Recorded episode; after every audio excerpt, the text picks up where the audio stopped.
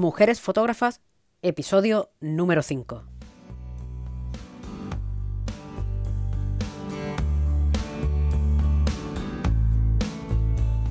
Te damos la bienvenida a un nuevo episodio de esta primera temporada de Mujeres Fotógrafas presentando a fotoperiodistas o fotodocumentalistas en charlas sobre su visión de la fotografía y su trabajo. Aprende con nosotros sobre una nueva forma de mirar. Antes de continuar, te recuerdo que si quieres apoyar dicho contenido puedes hacerlo entrando en www.beabaz.es y tendrás toda la información de cómo puedes hacerlo.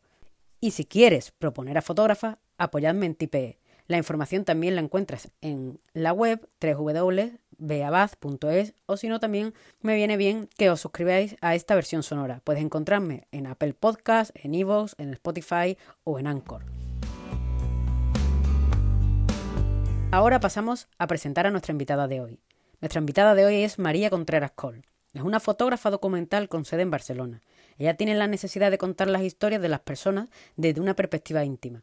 Está especialmente interesada en los derechos de las mujeres y en cuestión de género y cómo las mujeres están redefiniendo las estructuras sociales en diferentes países y religiones. Es exploradora de National Geographic desde el, desde el año 2020 y miembro de Woman Photographic and Photographic Social Vision y actualmente participa en un programa de tres años como aprendiz de James Stream, fotógrafo senior de The New York Times y co-creador de Lens Blog y Ed Cash, miembro de la 7 Photo Agency.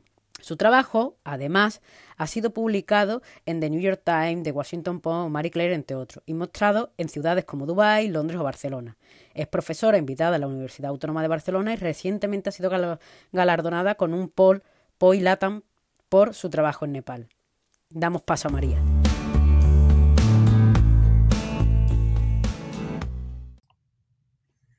Buenas, María. Encantada de que estés aquí en el podcast de, Mujeres Fotógrafas. Encantada. Y igualmente, eh, para mí es un honor que estés con nosotros. Y bueno, eh, sé que has presentado tu, mm, una exposición que se llama Santa Ana. Vamos a empezar por, por aquí, si te parece bien. Perfecto para que nos cuentes un poquito, esto eh, que gracias a la National eh, Geographic Society, cómo trabajas con ellos, cómo, cómo llegas un poco a, a, ver este, o sea, a hacer esta exposición, además ahora en, en con todo el tema del COVID. Bueno, mi vinculación con National Geographic empieza antes del COVID, antes de que el mundo pareciera que se iba a acabar.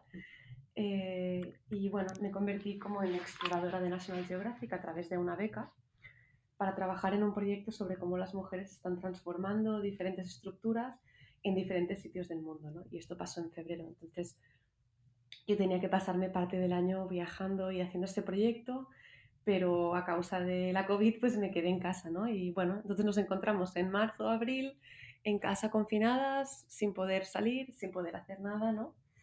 Y planteándome yo, planteándome yo también pues cuál era un poco mi papel como fotógrafa dentro de esta pandemia, ¿no? En un momento en la que había una vorágine de información increíble, ¿no? La, la dificultad era eh, seleccionar qué era lo importante, ¿no? O sea, no era tanto encontrar las imágenes, sino seleccionar qué información de toda la que me llegaba era la importante para mí y un poco para el mundo, ¿no? Y ver un poco cómo yo podía ser de ayuda y qué, y qué podía aportar yo, ¿no? En, en, en este contexto. Entonces, un día viendo las noticias en un, bueno, un canal local, eh, vi unas colas inmensas en la parroquia de Santa Ana, ¿vale? Para ponerlo un poco en contexto, la parroquia de Santa Ana se encuentra en Plaza Cataluña, en medio de Barcelona, ¿no? O sea, Plaza Cataluña es el sitio más turístico de Plaza, o sea, de, Barcelona, ¿no? Y pues se encuentra allí, es un sitio por, el que he pasado muchísimas veces, ¿no? Y recuerdo ver esta, estas colas inmensas de personas, ¿no? Y decir, ¿quién es esta gente? ¿no? Eh, y esto es lo que me lleva a ir eh, a principios de mayo a Santa Ana. ¿no? Entonces al llegar me encuentro con gente de todo tipo. ¿no? Eh, tenemos que pensar que la parroquia de Santa Ana anteriormente era una parroquia que ayudaba, de hecho no es una parroquia, de hecho es un hospital de campaña creado en 2017.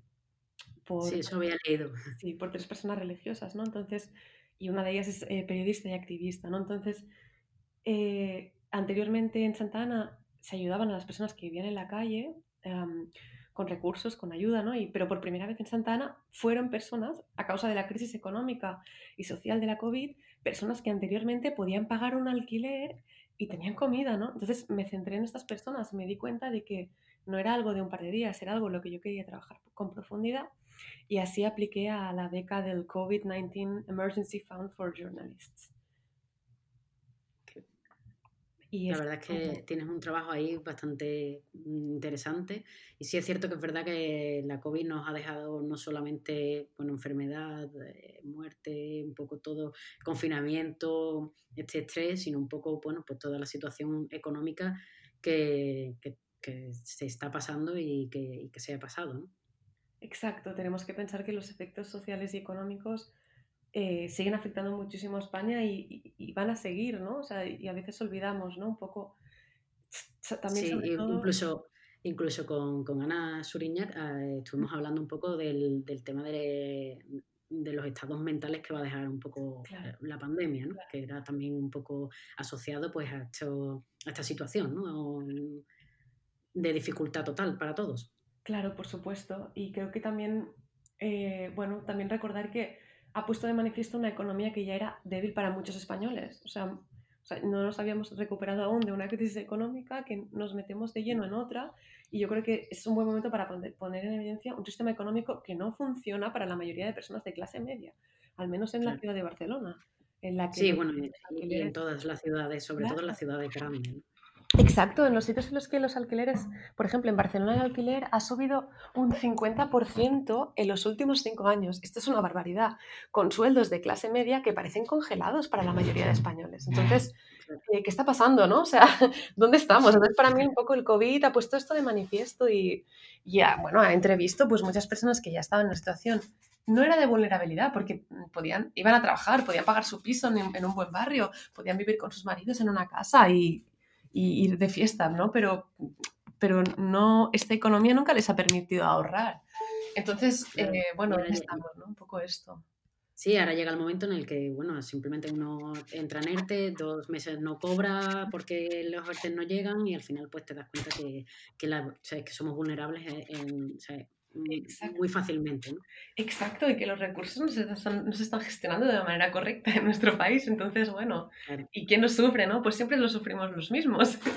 y son las mismas personas, ¿no? Que la crisis económica se quedaron sin trabajo probablemente, del 2008-2010.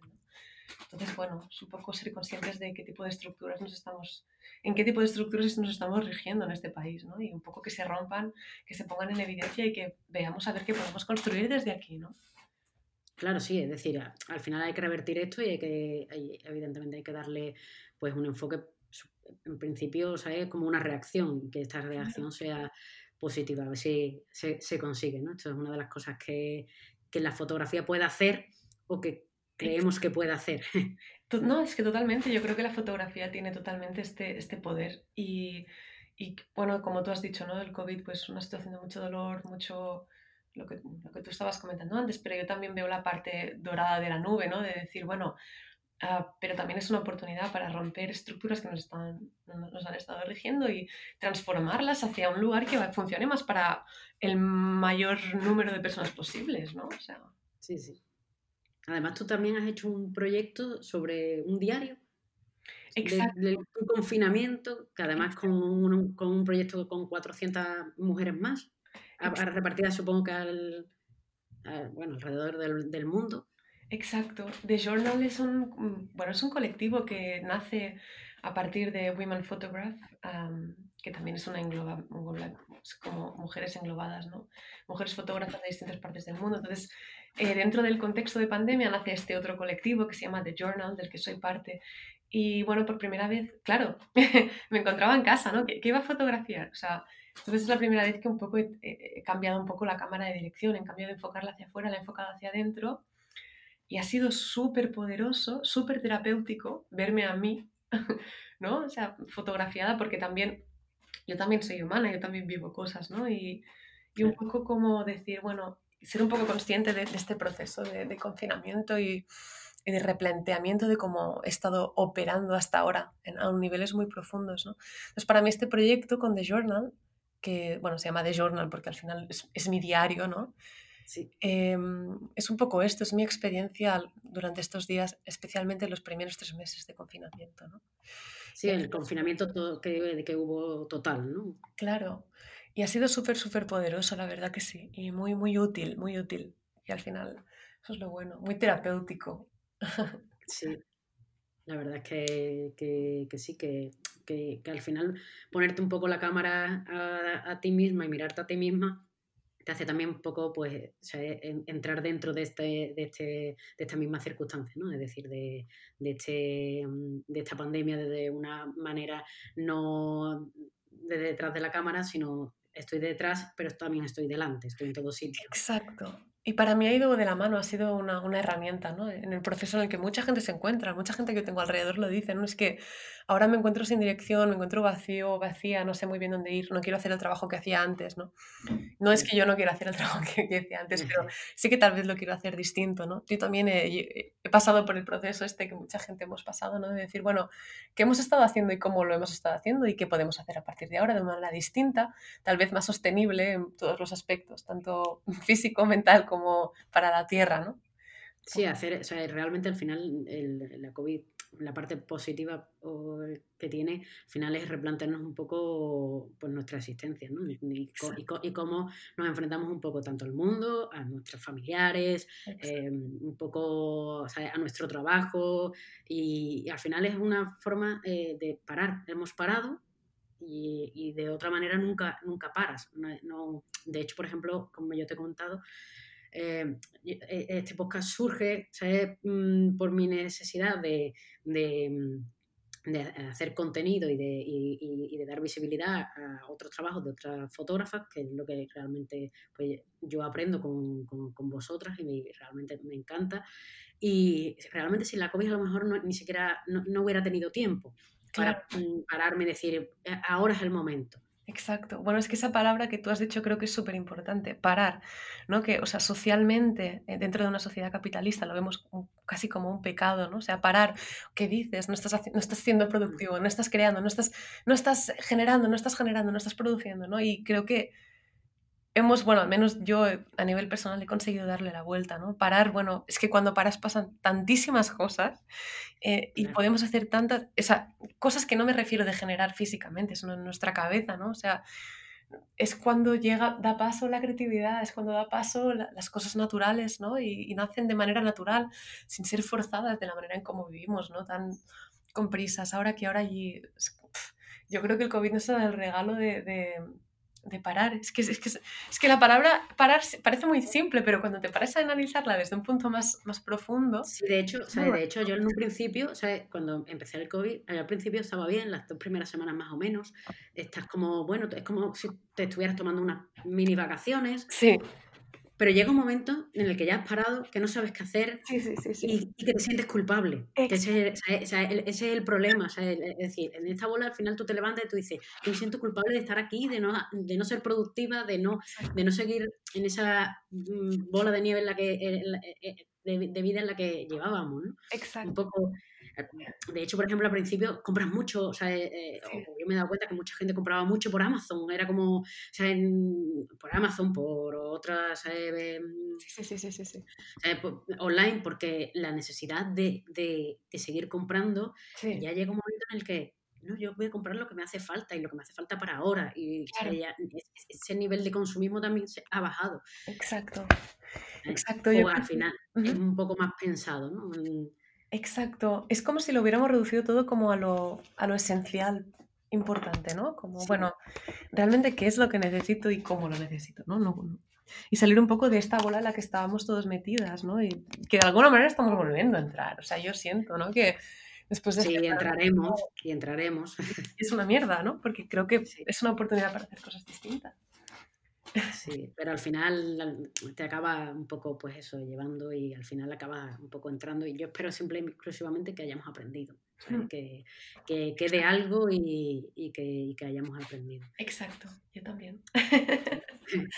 yo imagino que con, tú tienes proyectos para salir fuera, para, para trabajar fuera, porque mm, ahora vamos a hablar un poco de, de, de tus trabajos con las mujeres en Nepal, que me parece muy curioso. Yo creo que yo nunca eh, habría mm, o no sabría de estas mujeres si no es por tu trabajo. Mm, es muy es una de las cosas que me gusta de, este tipo de fotografía, que, conoces sitios, lugares y, o, costumbres que realmente, bueno, pues mm, son totalmente ajenas y, distintas a, a, nosotros, ¿no? Cuéntame un poquito sobre estas mujeres en Nepal, cómo llegas a ellas, cómo descubres tú este y, vale. un poquito sabes sobre eso, sobre e, estos trabajos que tienes como dos trabajos así enlazados, ¿no? En Nepal creo que haces dos o tres trabajos, ¿no? Exacto.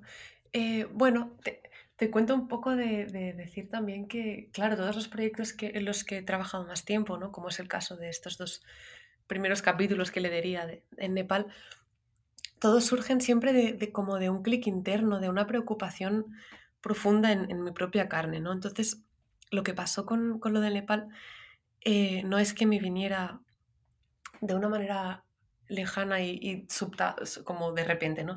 No, eh, esto me, viene porque mm, yo desde mis primeras reglas, mis primeras menstruaciones, siempre he tenido como mucho problema a la hora de, como de lidiar con mi propia menstruación, ¿no? O sea, siempre lo he considerado algo como muy estigmatizado y silenciado dentro de nuestra propia sociedad, ¿no? O sea, yo recuerdo perfectamente mis primeras reglas en la escuela, los nenes, o sea, los niños se reían, ¿no? O sea, ah, tiene la regla, mira, todos señalando con el dedo, tiene la regla, ¿no? Y siempre he pensado, ostras, pero ¿qué es esto de la regla? Que, que no, que no se puede hablar y que es como silenciado y qué raro, ¿qué, qué es esto? Y esto me ha llevado a, tener reglas muy dolorosas, unos dolores muy, muy profundos, ¿no? En mi, en mi cuerpo, en los días en los que menstruo. la verdad es que se pasa mal, se pasa bastante claro, mal. Incluso y ir al, al ginecólogo, ¿no? ¿no? Y, y, que te digan, bueno, tómate un analgésico, ¿no? Y siempre he sentido, eh, en lo más profundo de mí, que debe existir un conocimiento ancestral que después de estos más de 3.000 años de patriarcado hemos perdido, ¿no? O sea, yo, yo y, siempre he sentido esto, ¿no? Eh, entonces, esto me ha llevado a, leer bastante sobre la menstruación y, a, indagar un poco de, qué, es lo que está, o sea, eh, o sea a, qué se relaciona la menstruación, porque hasta, o sea, durante diferentes periodos de la historia se ha considerado pues, algo embrujado, algo secreto, algo, algo que se tiene que silenciar, ha acabado siendo un tabú en las sociedades más, más bueno, al menos en España, ¿no? Incluso en España, cuando había la matanza del puerco, no se podía ir si menstruabas, no podías pasar, o sea, mis primas no podían pasar cerca del fuego cuando menstruaban, no podían eh, ducharse el pelo, ¿no? Todos estos mitos asociados y leyendas a la menstruación siempre es algo que realmente ha sido como un poco mi objeto de estudio desde hace muchos años, ¿no? Entonces, dentro de este contexto y confusión también de mi propia menstruación, llegar a ver en 2015 un artículo que cuenta que en Nepal las mujeres no solamente viven este, este estigma, eh, sino que además tienen que ser aisladas cuando menstruan. Eh, es una idea que a mí completamente me, me o sea, blow up my mind, o sea, me explota la cabeza. O sea, es como de decir, jolín, un momento, es que las mujeres no solamente se sienten como yo, es que además con estos dolores se tienen que ir en, lejos de sus casas a pasar sus reglas. Y además son impuras y no pueden comer con su familia. O sea, esto se me quedó dentro, ¿no? Entonces, bueno, pasó el 2016. Es como, llevarlo, al extremo ya total. Claro, para mí era como, ostras, es que es, e, exacto, es eso, es como la, es como la situación que yo vivo extremada y mucho peor. ¿Y, y por qué, no? Entonces, bueno, se me queda en la cabeza 2015-2016 pasa todo el tema de la crisis de migrantes y refugiados llegando a Europa. Siento que es algo que tengo que cubrir, lo cubro, ¿no? Pero en 2000, a finales del 2016 sigo con esa idea en la cabeza y, preguntándome y, investigando mucho sobre el tema. Y es entonces cuando decido, eh, a principios del 2017, em, ir a Nepal, ¿no? Pero no quería ir y volver porque para mí era como un tema muy importante y que realmente necesitaba entender. Así que decido mudarme a Nepal, ¿no? Eh, vivir allí. Pero pasa algo muy importante cuando, cuando llego a Nepal. Eh, yo iba con la, en la cabeza con la historia de retratar esta, o sea, esta problemática, pero cuando llego y me encuentro con Rada Paudel, que es una de las mujeres, bueno, es una de las activistas que lleva más años luchando en contra de la estigmatización menstrual en Nepal. Lleva 10 años por todo el país advocando por los derechos de las mujeres. Le cuento el proyecto, ¿no? Ella ha sido un poco la madre de este proyecto. Le cuento el proyecto y me dice, bueno, María, pero eso está increíble, está genial, pero desde fuera nos ven, nos ven como haciendo esta práctica infame, pero también lo estamos transformando, ¿no? Y es aquí cuando me doy cuenta de que el proyecto es mucho más, es mucho más amplio. Es que no solamente va sobre mujeres eh, forzadas a menstruar lejos de sus casas, va sobre mujeres reivindicando el poder que tienen cuando menstruan y rompiendo con una tradición que ha sido efectuada al menos desde hace eh, dos siglos, ¿no? O sea, es un poco esto. Entonces digo, Jolín, es que es mucho más. es que es una historia de, de, o sea, de resilience, ¿no? O sea, de, de resiliencia, de, lucha, de, cambio, ¿no? Y es por aquí Em, por lo que me quedo tan, tan, tan atrapada en Nepal, ¿no? Claro, y menos mal que te, que, que, te mudas a Nepal, porque evidentemente ir y volver, o sea, al final esto, esta historia se quedaría un poquito coja si, si no estás allí, no lo entiendes, no lo vives y no... Y, y, bueno, y, no, no, estás dentro, ¿no? Porque al final muchas veces necesitamos estar dentro de, de, de los lugares un poco pues, pues para, para entenderlos. Claro, claro, claro. Al menos. No, no simplemente para señalarlos. A mí me gusta mucho en, los proyectos documentales, evidentemente, entenderlo, ¿no? O sea, entender, al final es empatizar con, con, otra, con otra persona. Yo muchas veces pienso un poco, no sé, por ejemplo, eh, yo qué sé, como las romerías en España, ¿no? Yo, que, que, que, es algo mm, muy cultural aquí, muy de costumbre, pero si me, me, pongo a pensar, digo, a lo mejor una persona que está en la India no, no, no lo entiende. Claro. O sea, este tipo, al final tienes que estar para, para, bueno, pues para, evidentemente, para empatizar, ¿no? Claro. Bueno, aunque sin embargo, si te soy sincera, creo que la conexión humana no hace falta de, de contextos, ¿no? Creo que en realidad también todos tenemos dentro algo muy, como muy humano, sí, para... ¿no? Y que, que esto, pero entiendo, sí, la necesidad de entender un poco el contexto, claro, por supuesto. Por supuesto. Claro.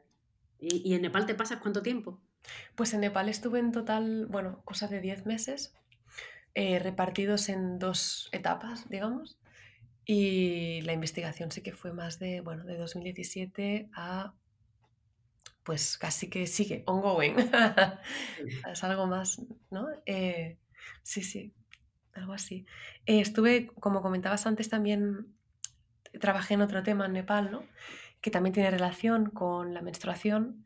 Eh, bueno, es que al final, ¿qué pasó? Me di cuenta de que mm, estas dos historias, bueno, eh, es una historia sobre, hay una tradición que se llama, bueno, las niñas diosas de Nepal, ¿no? Entonces son niñas que se seleccionan cuando tienen de 3 a 6 años de una etnia, de un grupo étnico concreto que se llama Niwar, eh, que se las considera la reencarnación de la diosa Taleju o Deva, y tienen que estar confinadas dentro de un templo, ¿no? Entonces estas niñas viven dentro de un templo secludas, es decir, no pueden salir a la calle, ah, no pueden tocar el suelo con los pies, viven ahí dentro, ¿no? Eh, viven como, bueno, son diosas, ¿no? Realmente la gente va a rezarlas como si fueran realmente diosas vivientes, ¿no?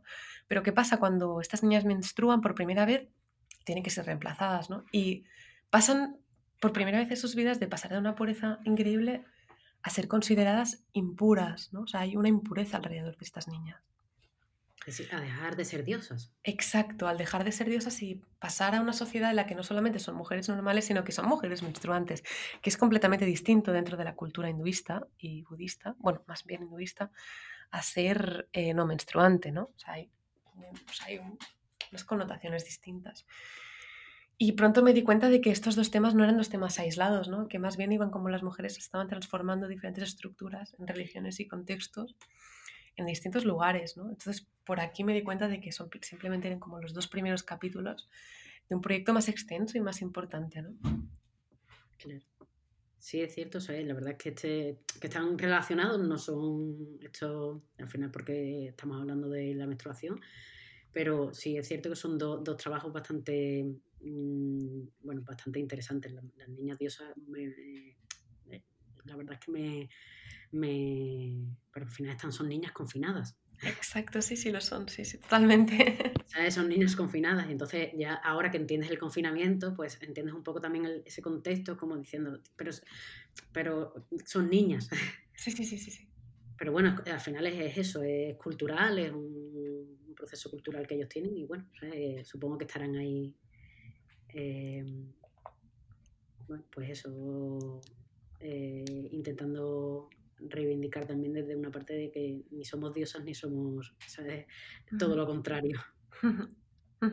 Bueno, también tú, tú, has hecho un trabajo sobre migrantes, como le has dicho un poquito antes, ¿no? Y este trabajo de los migrantes fue un poco antes. Claro, eh, yo empecé trabajando aquí en Barcelona en 2015, 2015 de principios de 2016, sobre, claro, había como una problemática inmediata en ese momento, que era todo lo que estaba pasando en Europa, ¿no? Con, con el conflicto derivado de Siria. Y bueno, me centré, empecé a trabajar en una historia con una mujer que se llama Rana, que llevaba un año viviendo en, en Barcelona, pero que bueno, había venido refugiada de Siria, ¿no? Es un poco mi problema. Bueno, lo que me preocupaba en ese momento era, estamos viendo grandes oleadas de migrantes llegando a nuestras costas, pero no estamos viendo uno de los procesos que normalmente suelen ser más largos, más profundos, ¿no? Que es, ¿qué pasa una vez estas personas han llegado a los países de acogida? y cómo se sienten estas personas y cuáles son sus procesos, ¿no? Entonces, yo empecé trabajando la migración por aquí, ¿no? De decir, bueno, como una persona que viene de un contexto tan distinto y con una historia tan rompedora como es una guerra, cómo se está sintiendo mi propio país y cómo está siendo su adaptación. Entonces, empecé trabajando con, con Rana, cómo era, cómo era su vida, ¿no? Entonces, quería ir un poquito más, más allá, ¿no? Quería, esto era mientras estaba estudiando el posgrado de fotoperiodismo quería ir un poquito más allá, más adelante, ¿no? Y, saber cómo, qué pasaba antes de que Rana hubiera llegado, ¿no? Entonces eh, me di cuenta de que quería, me gustaría mucho encontrar una mujer que estuviera un poco en el paso intermedio. Y ese paso intermedio para mí representaba Melilla, ¿no? un lugar en el que llegan tantísimas personas de distintas maneras eh, y que se pasan un corto tiempo o largo esperando en la ciudad autónoma para subir a Península o subir a, a Europa, ¿no? que para ellos es como la puerta de Europa. Entonces, así empezó ¿no? mi, mi recorrido. Entonces fui a, a Melilla a vivir también unos meses, ¿no? Para, para poder entender un poco cuáles eran las historias de las personas que llegaban allí. Y en principio iba a ser algo muy corto, muy pequeñito, pero me di cuenta de que era como realmente, o sea, no, al llegar a Melilla no me podía creer lo que estaba pasando también con los menores no acompañados, ¿no? O sea, la situación que, estamos, que se vive en Melilla, siendo nuestro propio territorio español, es tan vergonzosa Sí, creo que es, vergonzosa y además silenciada y callada. Exacto, y permanente, ¿no? Parece como perpetua también, ¿no? Claro, también el hecho de que sea perpetua, al final es una circunstancia que ya hace que pasa el tiempo y parece como que ya no existe. ¿no? Exacto. Eh, ahora lo que pasa es que, bueno, se ha pasado gran problemática a Canarias y, y, bueno, al final estamos, ¿sabes? Es decir, la problemática de las migraciones yo muchas veces siempre pienso eh, que creo que además hay un fotoperiodista que Xavier eh, Alcoba, creo, eh, que ha hecho un recorrido sobre todo lo que es el, camino del, migrante, ¿no? por África, que creo que lo ha publicado en La Vanguardia y, la verdad que, que, está muy interesante, porque a mí me gusta un poco siempre conocer, bueno, es decir, estas personas vienen por situaciones que están pasando en su país. En Siria una guerra, em, por millones y millones de, causas que son como muy superiores a, realmente a, que vienen aquí, ¿sabes? Simple y exclusivamente eh, a quitarnos el trabajo, yo qué sé. No, claro, por supuesto. Es, Yo creo que tengo la sensación que la mayor parte del tiempo solo vemos, en muchos temas, solo vemos el, la punta del iceberg, pero un iceberg es mucho más grande y profundo y complejo que su puntita, ¿no? O sea, un iceberg tal vez sobresale simplemente un 2% de lo que es un 100% muy grande, ¿no? Entonces, creo que es lo mismo con la migración, obviamente. Vemos los efectos, vemos las consecuencias, pero mm, creo que es distinto, o sea, creo que es muy difícil llegarnos a meter toda la, todo el mapa tan complejo que existe, ¿no? En un nivel más global. Y bueno, eso, eso, lo que me sorprendió mucho ¿no? con Melilla también era como, jolín, este, esto es mi país, esto es mi, o sea, mi país está generando este tipo de... De situación y de rechazo y... Sí, sí, totalmente. Y, la polarización que existe en la sociedad melillense también, o sea, es un poco todo lo que me parece sorprendente, ¿no? Sí, sí. la verdad que todo, bueno, la mayor parte de tu trabajo realmente está un poco dedicado a lo que es a los derechos de la mujer, a las cuestiones de género, Em, Exacto. creo que también has hecho algún trabajo. Yo me centro básicamente en, cómo las mujeres se están transformando en Nepal, incluso un trabajo de veteranos de guerra en Vietnam. Diferentes contextos que me parece en, muy, diferentes muy religiones, ¿no? y me centro en esto, en, siempre, siempre, sea cual sea la problemática, ¿no? Como ha sido el caso de Santana. Creo que siempre mm, tengo que, o sea, siempre tengo de frente perspectiva de género, porque al final creo que es algo que no se puede olvidar y que es, creo que es un poco obvio en sea cual sea el contexto, ¿no?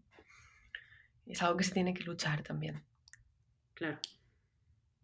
Vale, ahora vamos a hablar un poquito más de, de la María más, más personal y, quiero que me cuentes un poco cómo defines tu mirada fotográfica, cómo, te, cómo decides incluso a, fotografiar eh, bueno, pues estos, estos temas, qué es lo que a ti te llama realmente, aunque has dicho, has dado unas pinceladas un poco antes, un poco de, al final son inquietudes personales, pero bueno, cómo, cómo llegas a ello y, y, cuál es, y cómo defines un poco tu, tu mirada. Y también si esa mirada ha cambiado a lo largo del, de, del tiempo, ¿no? Bueno, para mí la, para remontarme un poco al origen, para mí la fotografía siempre ha sido algo, bueno, o sea, básicamente ha sido mi, mi, mi, todo en realidad, porque, bueno, recuerdo perfectamente que empecé haciendo fotos cuando tenía alrededor de 14 años, ¿no? En, hacía fotos a, bueno, yo vivía en un pueblo y bajaba con la cámara que teníamos familiar, la típica cámara digital antigua, plateada que tenían todas las familias, yo mm. creo, en los 2000, ¿no? Es como, bueno, hacer fotos, ¿no? Y, y, recuerdo hacer fotos a los coches, los coches pasaban, pero la cámara era capaz de captar como un rastro de luz que, que se generaba en la imagen y esto me, es que me alucinaba porque es que realmente sentía que, que la fotografía podía captar algo que mis ojos no veían y creo 100% que la fotografía tiene este poder, ¿no? Entonces, para mí, bueno, si te soy sincera, nunca he entendido muy bien el mundo en el que he nacido.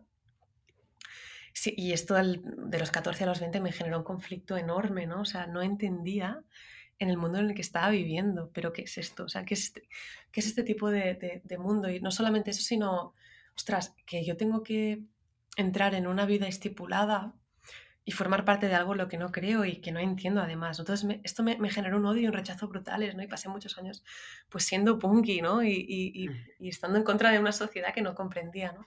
En, la fotografía siempre estuvo ahí, en un inicio fue simplemente documentar lo que estaba a mi alrededor, casi como si fuera un astronauta en una misión, ¿no? Yo me sentía. Pero pasó algo muy importante a los 20 y, me di, y es que me di cuenta de que la fotografía no solamente podía documentar algo, sino que era, era, es que era la, la la herramienta que, que, podía impulsar un cambio. Y esto para mí fue clave y muy, muy poderoso. O sea, me di cuenta que no solamente estaba documentando mi vida y viendo esa luz que los otros no veían, sino que es que esta luz podía transformar una sociedad, podía transformar vidas, o al menos hacernos, o sea, al menos plantar pequeñas eh, voz ¿cómo se llaman en castellano? Ahora no me sale. semillas. exacto, exacto. Plantar como pequeñas semillas en, las cabezas de las personas y esto es increíble, ¿no? O sea, esto es alucinante. Entonces me di cuenta, ¿no? Entonces mis primeros años fueron en la carrera de Bellas Artes, que es lo que yo estudié, pues fueron a fotografía mezclado con performance, mezclado con, con activismo, ¿no? Porque para mí era esto, era vamos a intentar transformar a través de, entre comillas, el arte, ¿no? Entonces por aquí me viene la fotografía y para ver el mundo, entenderlo y transformarlo. ¿no? Entonces cuando terminé la carrera de Bellas Artes en 2014, pasé un año trabajando en, algunos proyectos ¿no? y en 2015 empecé a estudiar el, posgrado de fotoperiodismo en la, Universidad Autónoma de Barcelona. Y fue por aquí cuando me empecé a, a un poco a también a, mezclar a mezclar un poco mi práctica con, con la antropología y con la investigación, que también son dos pilares muy importantes por todo lo que, lo que he estado trabajando, especialmente en Nepal y los proyectos en los que estoy trabajando ahora, ¿no? la investigación, la antropología, los conceptos y ideas y mitos asociados a distintos temas, ¿no? y romperlos. Eh, entonces también me viene por aquí la perspectiva de género para, o sea, creo que también solamente en parte, nos puede llegar a la perspectiva de género a través de una educación y de una investigación, ¿no? Y dándonos cuenta de que, bueno, de que venimos de conceptos e ideas erróneas a través de, del género que se tienen que transformar de una manera muy profunda, ¿no? Y también de vivir un poco esto en mi propia piel, ¿no? También en mi, en mi propia práctica, en mi propia... O sea, desde el inicio en el que he estudiado he sentido que el fotoperiodismo es una industria completamente masculinizada en la que, si te soy sincera, no me sentía nunca que podía entrar, porque sentía totalmente que estaba hermética, cerrada, con una manera de hacer las cosas muy específica que no es la mía en absoluto, aunque haya intentado entrar en ella, ¿no? En absoluto es la mía. y creo que bueno, que, esta práctica es masculina y, es de género, y no pero es que es solo una consecuencia de una sociedad completamente patriarcal en todos los aspectos. Y esto es algo que yo he sentido en mi propia piel, en mi propia carne, en, todo, en mi propio contexto. O sea, cuando los niños se reían en la escuela porque menstruaba, es lo mismo. es decir, exacto, es, para mí es una sociedad patriarcal que tampoco tiene sentido. ¿no? Y sobre todo cuando recordamos que no siempre ha sido así, es simplemente la interpretación que se ha hecho de la religión en los últimos 3.500 años aproximadamente, ¿no? Entonces esto para mí es clave, ¿no? Y es por esto que creo que estamos un poco adormidos y adormidas, o sea, adormidos y dormidas, ¿no? Estamos un poco, poco ciegos a veces en no ver las construcciones de género y, todo lo, lo erróneo que se implica en ellas y las consecuencias terribles que pueden derivar, como puede ser la violencia sexual, ¿no? O o la violencia de tantos tipos que existe dentro de las, violencias de género. Entonces, aquí viene mi práctica, aquí viene mi perspectiva de género, de intentar cambiar y de luchar contra esto. ¿no? Claro. Y ¿Qué, le dirías, ahora a una joven que está estudiando fotografía y quiere ser fotoperiodista? Creo que lo primero que le diría es que confíe en su mirada, eso es lo más importante, por más que, por más inputs externos que existan, um, que tal vez no siempre, es decir, Fuera tenemos unas estructuras a través de las cuales operamos. Pero lo que tenemos nosotras y nosotros dentro es tan más profundo que no se puede regir por ello. Entonces, lo que le diría a una fotógrafa documental o a un fotógrafo documental que está empezando es confía en tu mirada, porque tal vez no es como lo que tú ves fuera, pero, pero es importante, es súper es, valiosa, que, que, valioso que tú te centres en esa manera pura de ver las cosas que no tiene que ser como es el exterior. Nunca, ¿no? Jamás. ¿No? Y aunque a veces cueste, ¿no? A, mí me cuesta mucho cuando a mi alrededor todo el mundo me lo dice, sea quien sea con quien hable, con los fotógrafos que hablan, que hablo, ¿no? Y fotógrafas me dicen, ah, es que es muy difícil. Y es como, es que si vives en esa queja y en esa idea que además tú te impones a ti mismo y a ti misma, no vas a poder avanzar en nada. tienes que confiar. Es que es, que es absurda esa, mm, ese pretexto. Es como decir, no sé, es que realmente creo que, o sea, que, no, existe eso, ¿no? Es decir, vale, sí, a veces pues las condiciones no son las más idóneas, pero tenemos que seguir confiando en nosotras y luchar por algo que lo que creemos y lo que podemos transformar. Es que al final es eso, es, es confiarnos de manera dulce, ser buenos con nosotras y con nosotros y decir, bueno, ¿no? Vale, eh, pero esto nos saca también recibir un feedback constructivo en nuestro exterior de personas en las que confiamos, que también es algo que ha sido muy, muy, muy valuoso a, lo largo de mi trayectoria, ¿no? He recibido unos feedbacks, unos feedbacks brutales, incluso de personas que tenían visiones completamente distintas a las mías que me han servido, ¿no? Entonces, tampoco podemos estar cerrados del mundo, al contrario, tenemos que estar abiertos, corazón, mente y espíritu al mundo, pero y, cogiendo los, conocimientos que nos vienen del mundo y los aprendizajes, pero sobre todo también sin ser, sin ser indulgentes ni, ciegos, pero recordar que tenemos una cosa muy, muy poderosa en nuestra alma, que al final es el mensaje que tenemos que transmitir al mundo y tenemos que confiar en él, por más circunstancias externas que existan, ¿no? Y muchos miedos. Sí, sí, nos ponemos además muchas barreras con respecto a... Eh, aquí no, o sea, eh, esto es muy difícil. Es decir, el tema de la fotografía es difícil en, todos los aspectos. O sea, hablo de fotografía, incluso aquel que se quiera dedicar a bellas artes, aquel que tenga, eh, que quiera ser actor o actriz. Es decir, hay una serie de, mm, pues evidentemente, de condicionantes con respecto al, a trabajar en la cultura que es mm, un poquito más complicado. Pero esa, o sea, es decir, pero no, pero creerse que no se puede, que no eres válido, o incluso sin haberlo intentado y que esto es difícil, sí, es difícil, pero tú tienes una, cada uno tiene una mirada, una mirada distinta, una manera de contar las cosas y evidentemente al final tienes que probar. Y si esa es tu inquietud, pues, claro. evidentemente. Y es súper importante. Claro, claro, y es súper importante y no tiene por qué regirse la manera en cómo las cosas se han hecho hasta ahora, ¿no? Es decir, si hay un estudiante que le encanta la fotografía, o sea, porque realmente cree que a través de las cortezas de los árboles se transmiten muchas más cosas que a través de los humanos y que el profesor le diga que, que usted, señorita, está loca, ¿no? Entre comitas, o la profesora, eh, eso no es verdad, porque igual esta persona tiene realmente un mensaje importante a decir en cuanto a las cortezas de los árboles, ¿no? Para decirlo de alguna manera, ¿no? Un ejemplo muy absurdo, ¿no? Entre comitas. O sea, un, un, ejemplo muy random, pero o sea, es que lo creo firmemente, ¿no? Entonces yo le diría eso, confía, confía en ti, confía y dale, y tranquilo, tranquila. Claro. ¿Y tú te has apoyado en otras eh, miradas femeninas eh, para, simple y exclusivamente, bueno, pues para, pues para documentarte, para ver el trabajo de otras compañeras? Eh, ¿Has seguido a, referentes o, no? Bueno, sí, para mí, al principio de mi trayectoria, Lindsay Adario fue una figura realmente, sí, realmente inspiradora y, potente para mí. También Stephanie Sinclair me inspiró mucho su trabajo. E incluso Bueno, es decir, para, para, no segregar, puede ser eh, mm, incluso masculinos, ¿no? Es decir, fotoperiodistas, fotodocumentalistas, porque eh, yo, tengo, yo, tengo referentes tanto femeninos como masculinos, ¿no? Exacto. Sí, es cierto que ahora me fijo más en, en lo femenino, básicamente porque e, es más fácil eh, encontrar mm, a, referentes masculinos, ¿no? Yo, por ejemplo, hace muy poco que he descubierto a Lee Miller, esta mm, fotoperiodista que fue primero modelo, eh, que, se hizo una fotografía en la bañera de Hitler.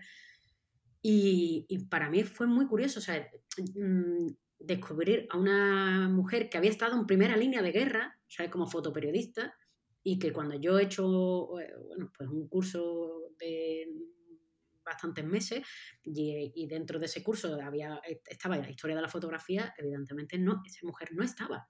No, por supuesto, o sea, ni, ni que hablar de los pocos referentes masculinos que se encuentran, femeninas, perdón, que se encuentran absolutamente todos los campos de, académicos. Es que es una, es que es una vergüenza, ¿no? ¿no? ¿no? porque no la haya habido, sino porque la costumbre que tenemos, bueno, o la costumbre o, la manera como hemos sido, como se ha construido, ¿no?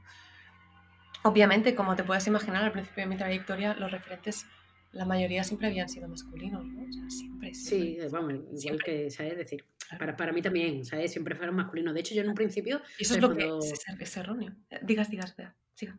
Que, que, yo, por ejemplo, cuando era un poco así, ¿sabes? Cuando, cuando estaba estudiando al principio, yo no me, daba, no, no me daba cuenta. Tú escuchas, ves su trabajo y no te das cuenta que al final es, eh, es eh, te hablan de uno, un hombre, un hombre, un hombre. O sea, hasta que tú no paras, que es la, otra vez la palabra parar, y dices, ¿dónde están las mujeres? ¿Sabes? ¿Qué mujer fotógrafa eh, he estudiado? Se me queda como referente, ¿no? Un poco este es el, ¿sabes? Al final hay, como que rebuscar, ¿no? Por eso... Exacto. Y no solamente eso, sino que la experiencia que las mujeres han tenido en un contexto determinado anteriormente, como tú te estabas refiriendo ahora, como en la guerra, ¿no? Eh, habrán pasado por unas experiencias completamente distintas a los de los hombres por la distribución que se ha hecho eh, de, manera estructural a, las, tareas, ¿no? El hombre iba a la guerra, la mujer se quedaba, por decirlo de alguna manera. Nos estamos perdiendo completamente un 50% de esta experiencia, que ha sido la de la mujer, que no está siendo, que no está siendo o sea, eh, documentada o tal vez no está siendo recordada, y esto nos da una, imagen sesgada de la realidad. O sea, es, totalmente. Si nos llega solamente un referente en concreto, masculinizado, de una experiencia que tradicionalmente se ha, achacado a, la a, un género, que, ¿cómo nos estamos perdiendo un 50% de la experiencia de un contexto o de una historia? Es que es brutal. O sea, es que es brutal. Es brutal. Es brutal. Totalmente. brutal. Pero realmente hasta que no paras no te das cuenta. Correcto, es correcto. muy curioso. Ahora cuando te das cuenta ya no puedes parar. exacto. Es que cuando eres consciente todo lo ves. O sea, bueno, yo, para mí ha sido también un proceso de, aprendizaje. O sea, yo no pensaba esto hace cinco años, en absoluto. O sea, para nada. Pero me he dado cuenta con los años, con el tiempo, mm, con, con, la investigación, te das cuenta y dices, ostras, pero ¿cómo un hombre, o sea, es decir, o sea, hay muchas, muchísimas cosas, ¿no? En las que tal vez por vivirlo en carne propia una mujer podría hablar de una manera más cercana, más profunda, pero por falta de acceso no ha podido, ¿no? esto es escandalizante y tiene que ser transformado, ¿no? Claro, en eso estamos, ahí poco a poco. Pues bueno, eh, María, para ya acabar la, entrevista, eh, me gustaría un poco que me recomendaras un libro, una peli, una canción y de las que realmente bueno, pues te haya marcado, quieras compartir. Mucha gente me dice, ¿una canción? ¿Solo una? vale, eh, mira, como estábamos hablando de Lindsay Adario, yo recomendaría el libro, bueno, yo lo leí en inglés, que se llama It's What I Do, o sea, es lo que hago. Es un libro de Lindsay Adario que también viene eh, o sea, con fotografías, me parece buenísimo, muy inspirador, me pareció muy inspirador al principio de mi carrera, muchísimo, así que lo recomiendo. Eh, una película, bueno, diré mi película favorita, que es el show de Truman, porque está, bueno, me encanta, me encanta este rompimiento que no sé si la has visto, vea. Sí, sí la he visto, sí la he visto. Es una película muy hollywoodiense, muy básica, muy, o sea, o sea muy muy mainstream, ¿no? En todos los aspectos, súper patriarcal también, ahora que hablábamos esto, pero, pero lo, que, las, las, cuestiones y preguntas que esta película genera para mí, creo que son muy clave, ¿no? O sea, es una persona que vive, bueno, en un, en un día a día, eh, completamente metódico, ¿no? O sea, siempre haciendo lo mismo, pero él siente que hay algo raro, ¿no? Hay algo raro, ¿no? Él va a trabajar, siente que hay algo extraño, eh, va con su mujer, siente que hay un toque frío, eh, distante, extraño, ¿no? Hasta que Truman coge un barco, empieza a navegar hasta allí donde el horizonte está, ¿no? hasta donde termina su pueblo del que nunca ha salido, y se da cuenta Truman de que vive en un simulacro. Esto es muy poderoso, o sea, ¿vale? O sea, no digo que estemos viviendo en un simulacro, para nada. Pero eh, creo que es muy bueno este tipo de descontextualización que hace esta película, ¿no? Y que te dice, bueno, un momento, estamos viviendo en una burbujita, ¿no? Todo lo que hemos creado es una burbujita de alguna manera que podemos cambiar, ¿no? Y que podemos ver de otra perspectiva. Entonces, por eso esta película siempre desde pequeña me ha, me ha acompañado. Sí, es como, yo, siempre es como, es una realidad, ¿sabes? Que no es real. Exacto. Y él lo nota, ¿eh? Él tiene la intuición. O sea, sí, sí. Él, lo nota desde, siempre, y, como todos los personajes realmente, pues evidentemente quieren que, o quieren que tú sigas por ese, por así decirlo, por esa senda, ¿no? Claro, porque es un reality, es que es increíble, ¿no? O sea, dices, ostras, es que ahora estamos haciendo aquí spam para las personas que vean la película algún día, pero... Sí, esperemos que, esperemos que la haya visto. que ya la hayamos visto. es una película muy conocida, muy hollywoodiense, muy, muy básica, ¿no? O sea, muy, muy típica. Pero no sé, o sea, es típica, pero es poderosa, ¿no? O sea, tiene un mensaje súper clave para mí. Sí, sí, tiene un mensaje, además muy potente, muy interesante. Mucho. Y canción, pues mira, diría la canción de Rosalía que se llama Ningún Hombre que dice algo muy bonito que, bueno, ¿no? O sea, ningún hombre, eh, ¿cómo es? Ningún hombre, eh, bueno, que no, no, dejo a nadie excepto a Dios que dicte mi sentencia, ¿no? Esto es muy poderoso, ¿no? Al final nadie nos puede sentenciar, solo nosotros con lo, bueno, esto es porque soy un poco metafísica, ¿no? Con lo holístico o con, o con nosotras mismas o con nuestro propio ser más interno, ¿no? Somos las únicas y únicos que nos podemos juzgar, pero en realidad nadie nos puede juzgar. Y que deberíamos solamente juzgarnos, nosotros, ¿no? Exacto, ¿no? Es, es así, ¿no? Y, y, sí, es una canción muy, muy bonita, además, muy, con ritmos muy bonitos y me gusta mucho. Creo que es muy poderosa esa canción. Sí, la verdad que Rosalía eh, ha hecho canciones y mira, se la ha criticado bastante por el tema del flamenco, por otra serie de cosas. Bueno, ahí por el sur, ¿no? Sí. Sí, sabes, como, vamos, a mí me gusta y me gusta mucho y me parece que tiene un mensaje muy potente, me parece que es una música muy actual, pero con una raíz muy profunda. Y, me parece mm, que, que, ella tiene un mensaje, un mensaje muy elaborado detrás, que no es una chica que simplemente canta una canción de perreo, ¿no? O sea, por así decirlo, sino que tiene... Eh, eh, al final ella, ella tiene realmente algo que decir. Y a mí, vamos, Rosalía realmente me, gusta bastante por, por esto, ¿no? Es decir, porque al final tiene, tienes como un mensaje y un mensaje poderoso detrás. Al menos es el caso en esta canción, así que... Y en algunas otras, así hay algunas que evidentemente, pues evidentemente serán un poco más naif, pero bueno. Claro. Pues bueno, María, eh, un placer. un placer, muchísimas gracias por estar aquí. Eh, se me ha pasado súper corto y la verdad que, que nada, ya dejaré todas todas tus mm, tus redes sociales para que vean tu trabajo, porque es bastante interesante para que todo el mundo pueda acceder a él, tus redes sociales y en, bueno, en los detalles del, del, programa para que realmente todo el mundo pueda, pueda disfrutar de todo lo que hemos hablado. Pues muchísimas gracias por la atención, Bea, y por tu trabajo y por este podcast tan bonito. Pues un abrazo muy grande. Igualmente.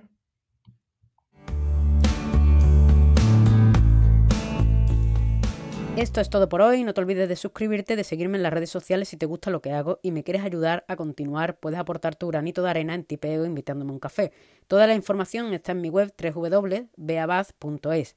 Nos escuchamos cada 15 días en Mujeres Fotógrafas. Muchísimas gracias y un saludo.